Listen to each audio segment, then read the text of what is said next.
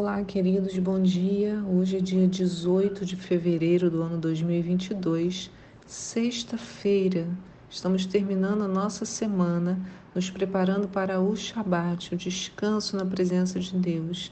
Eu sou a pastora Anice e te convido a vir meditar na palavra do Senhor comigo.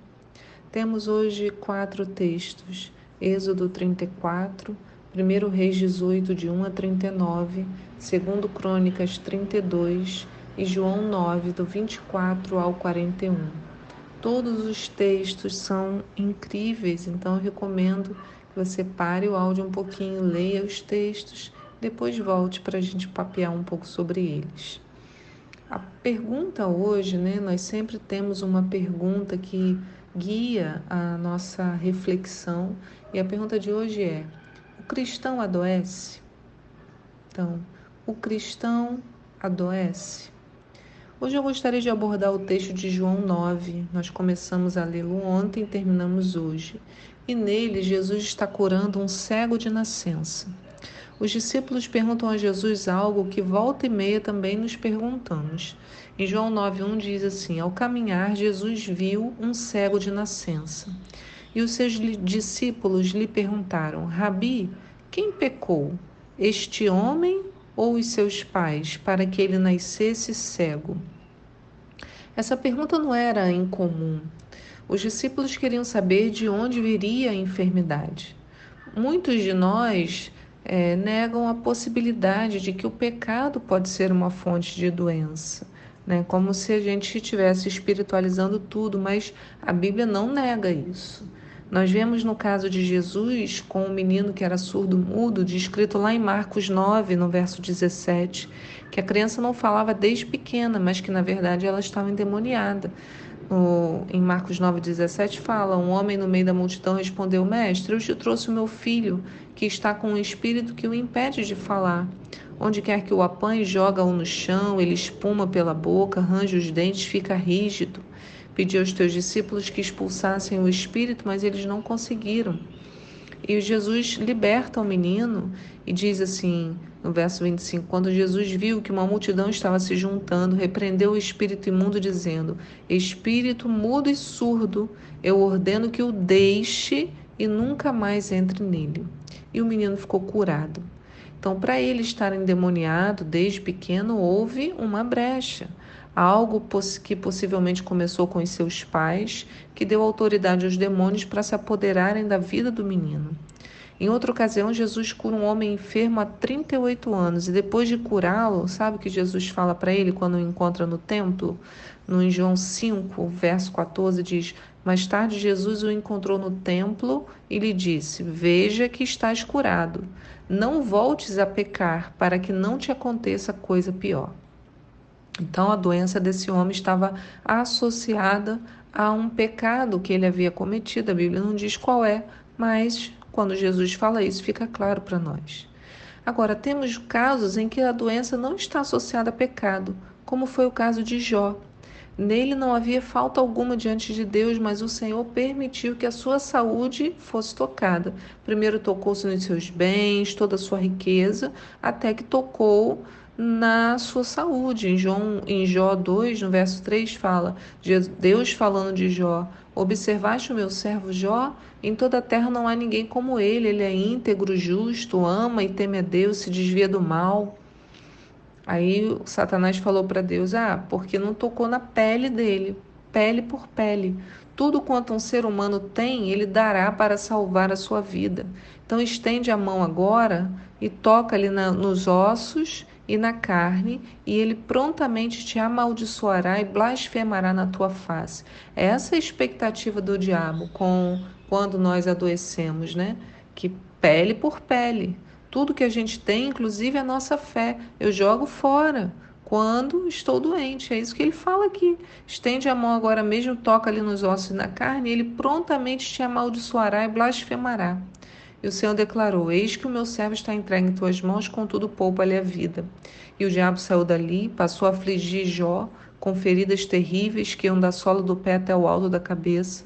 E Jó pegou um caco né, de cerâmica, de telha, e se coçava raspando suas feridas, sentado sobre cinzas. A esposa dele falou para ele: Deixa de ser teimoso em sua lealdade, homem. Isso não vai resolver nada. Amaldiçoa logo a Deus e morre. Olha o conselho.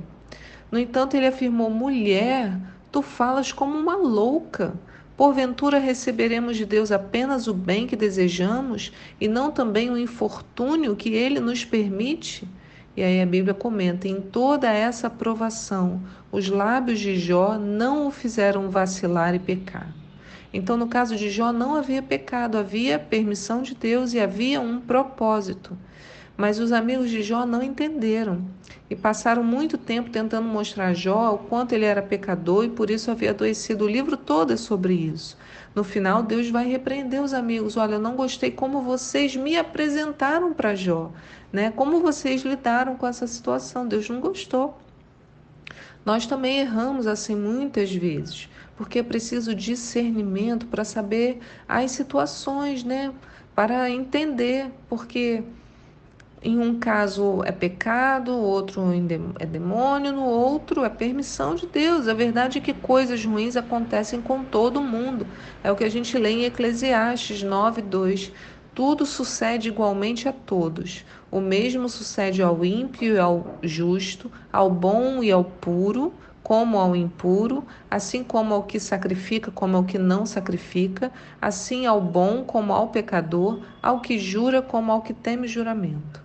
Caramba, esse texto nos coloca numa situação, né? Se tudo acontece igualmente a todos, o que, que vai mudar?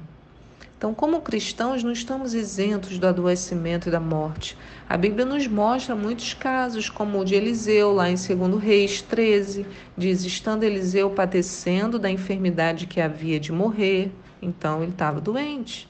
O apóstolo Paulo, que muitos acham que seria algum tipo de doença, tem até outros textos em que se comenta sobre a enfermidade de Paulo. E Paulo mesmo diz: para impedir que eu me tornasse arrogante por causa da grandeza dessas revelações, foi-me colocado um espinho na carne, um mensageiro de Satanás para me atormentar. Por três vezes roguei ao Senhor que o removesse de mim, e ele me declarou: A minha graça te é suficiente, pois o meu poder se aperfeiçoa na fraqueza. Está lá em 2 Coríntios 12. E até Timóteo, que era mais jovem, né? 1 Timóteo 5, no verso 23, fala Paulo, né, ensinando, dando dicas a Timóteo, ele fala: "Não continues a beber somente água, usa um pouco de vinho por causa do teu estômago e das tuas frequentes enfermidades." Então a gente lê no Salmo 103, no verso 3 assim: "É ele que perdoa todos os seus pecados e cura todas as suas doenças." Então o que que eu percebo? Podemos adoecer pelos pecados? Sim.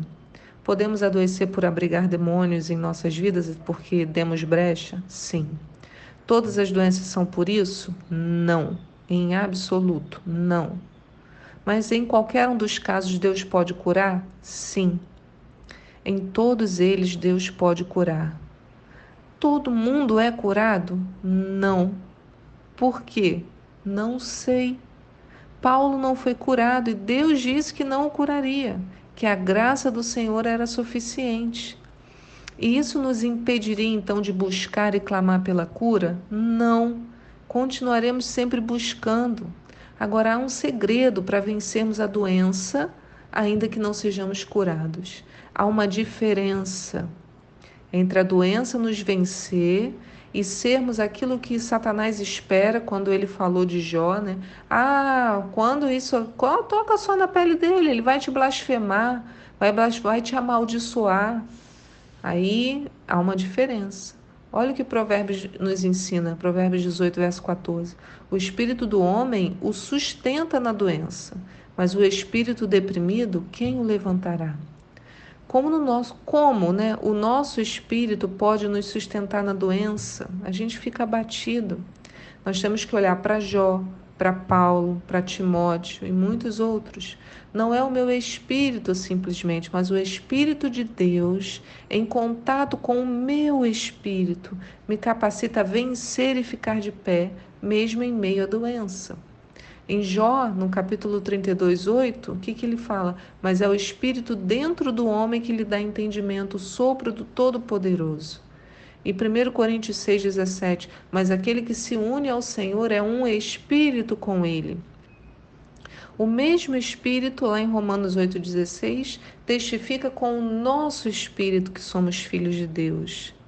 E se nós somos filhos, somos logo, somos logo herdeiros também, herdeiros de Deus e co-herdeiros de Cristo, e se é certo que com Ele padecemos, para que também com Ele sejamos glorificados.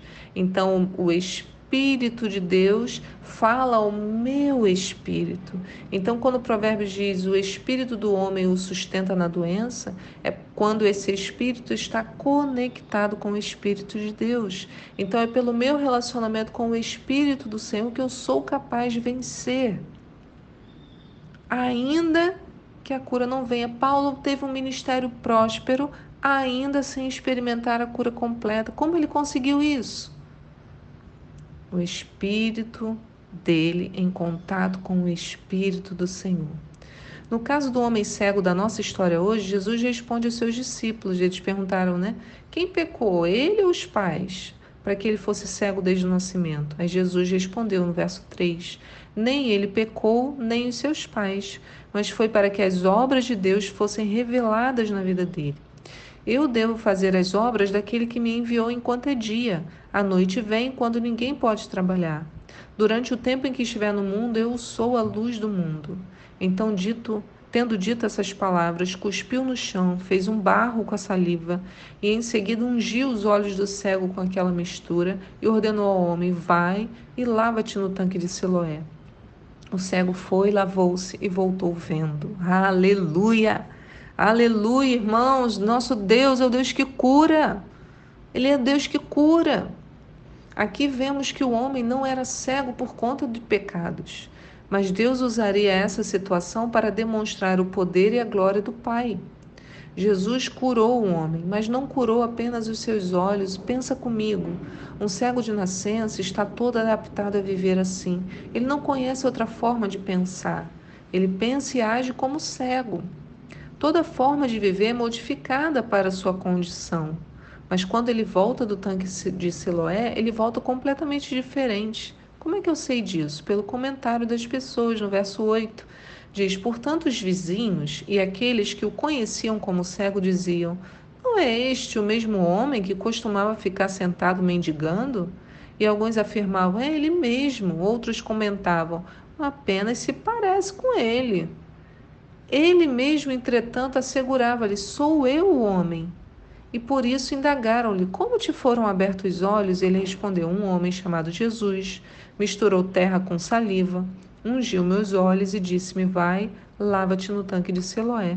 Então eu fui, lavei-me e recebi a visão. E em seguida lhe perguntaram: Onde está ele? E o homem respondeu: Não sei. Veja, ele ficou irreconhecível, a transformação foi completa. Não apenas seus olhos, mas o seu comportamento. Perguntaram se ele não era aquele que ficava mendigando. Eles não sabiam ao certo se era ele ou não, porque ele já não mais mendigava, não tinha aparência de mendigo, tudo mudou. É isso que acontece quando Jesus entra na nossa vida, há uma transformação completa. Cegos veem, coxos andam, mudos falam e principalmente a nossa vida interior, os nossos pensamentos são mudados. Não é algo apenas físico. E, ainda que o físico não demonstre o milagre, o interior certamente vai fazê-lo. Este homem que fora cego a vida inteira agora já enxergava mais do que os religiosos que ainda o viam como pecador, tinham uma visão limitada. Condenavam as pessoas, não exerciam compaixão. Olha só, a Bíblia relata no verso 24, porque os, os, os religiosos né, do templo chamaram de novo o homem e mandar, falaram assim para ele: dá glória a Deus, pois nós sabemos que esse aí que te curou é pecador. Mas o homem, o, o ex-cego, né, eh, respondeu a eles assim: se ele é pecador ou não, eu não sei. Todavia, uma verdade eu sei: eu era cego e agora eu vejo.